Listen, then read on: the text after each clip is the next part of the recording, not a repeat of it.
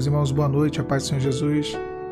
Uma excelente noite para vocês. Estamos iniciando, estou iniciando mais uma mensagem ao vivo, mais uma transmissão ao vivo nessa noite de quinta-feira. Paz de Cristo para quem está entrando agora. Eu queria falar um pouquinho com vocês sobre um pensamento que vem muitas vezes na nossa mente, pensamento recorrente, né?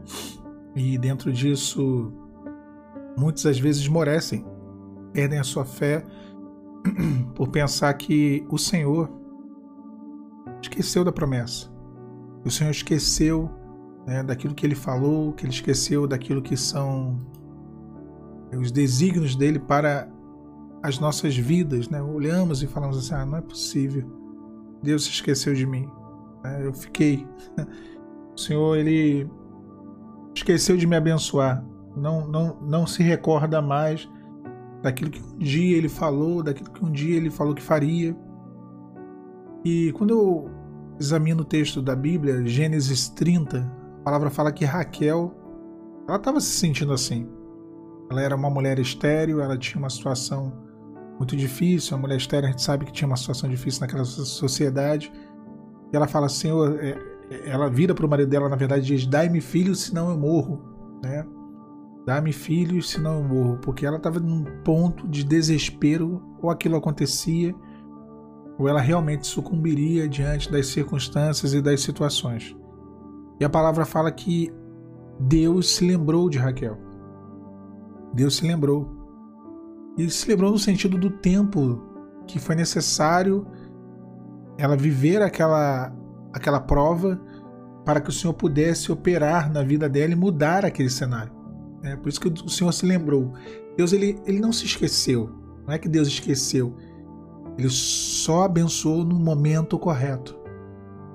Foi um momento propício para que o Senhor pudesse ouvir a oração dela. E a palavra diz isso. Se lembrou Deus de Raquel e Deus a ouviu e abriu a sua madre. E ela concebeu e deu à luz a um filho e ela disse: Tirou-me Deus a minha vergonha. Então existe um momento correto. Só que a gente, né, a gente dificilmente a gente consegue entender isso. Quando estamos num é muito difícil entender.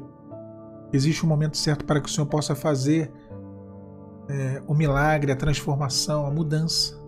Deus não se esquece dos seus servos. Ele não se esquece daquilo que ele te prometeu. Ele não se esquece daquilo que um dia, no meio das madrugadas, ele falou ao seu coração.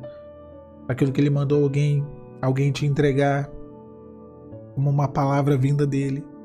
Em Isaías 49, a palavra ela fala sobre isso.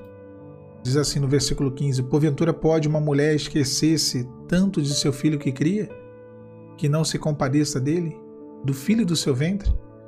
Mas ainda que essa se esquecesse dele, contudo, eu não me esquecerei de ti. Eis que nas palmas das minhas mãos eu te gravei. Eis que os teus muros estão continuamente diante de mim. Então Deus ele não se esquece. Não esqueceu. Talvez hoje nessa noite você esteja angustiada, angustiado, aflito, né, por conta do do cenário, né, por conta da, da provação, de todo o desgaste, o cansaço que vem e vem mesmo, né, nós sabemos, é comum. Mas há um refrigério, há um rio jorra do trono do próprio Deus. Um rio de renovo, um rio de fortalecimento, um rio que traz a paz, o alento no meio da tribulação.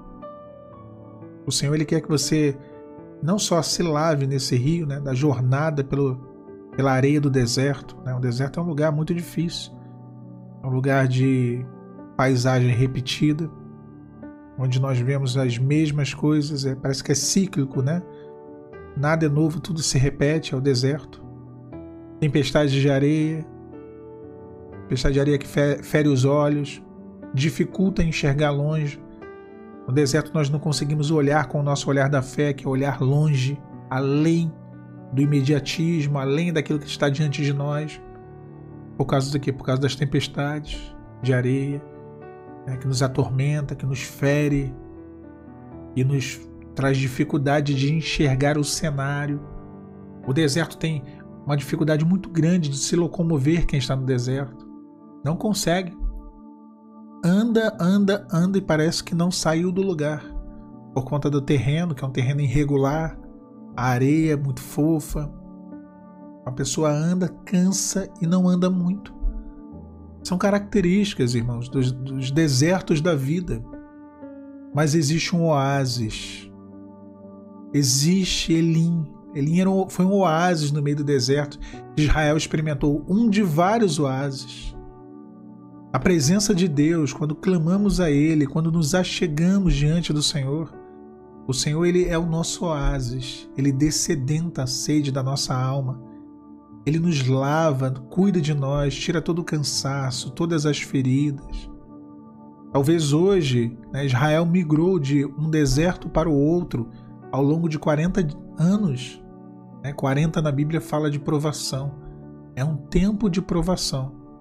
Nesse tempo de provação, você migra de um deserto para o outro, porque todo dia é um pequeno deserto. Nós saímos de um deserto ontem, na quarta-feira, chegamos num outro deserto na quinta, amanhã, sexta, sexta tem um outro deserto. Mas em todos eles, no final da jornada de cada deserto diário, lá está o nosso Deus, para nos descedentar, para nos limpar, para nos cuidar, para cuidar de nós, para tratar, para nos fortalecer. E aí, para nós, a gente, quando nós entramos no ambiente da presença do Senhor, o tempo que tem dentro desse ambiente não é o tempo humano. Não é o tempo humano. É o apóstolo João ele diz: se andarmos na luz, como o Senhor na luz está. Deus está na luz. Ele não está no nosso cronos, no nosso tempo humano, no relógio nove meses de deserto, seis meses, sete meses, dois anos, cinco anos. Deus não está nesse tempo. Quando nós entramos, entramos no tempo de Deus, esse relógio ele fica para fora desse ambiente. Nós entramos no Kairos, no tempo de Deus. É totalmente diferente do tempo humano. E aí nós não nos importamos mais com o tempo humano. Nós não damos mais valor ao relógio humano, ele não nos angustia mais, porque saímos do Cronos e entramos no Kairos. E aí descansamos no Senhor. Então que nessa noite o Espírito Santo possa te trazer o refrigério, te descedentar, te fortalecer para que você continue nessa jornada. Agora lembre-se, Deus não se esqueceu de você. No momento correto, Ele virá com a provisão, ele virá com o milagre. Deus abençoe você, meu irmão, minha irmã. A paz do Senhor Jesus.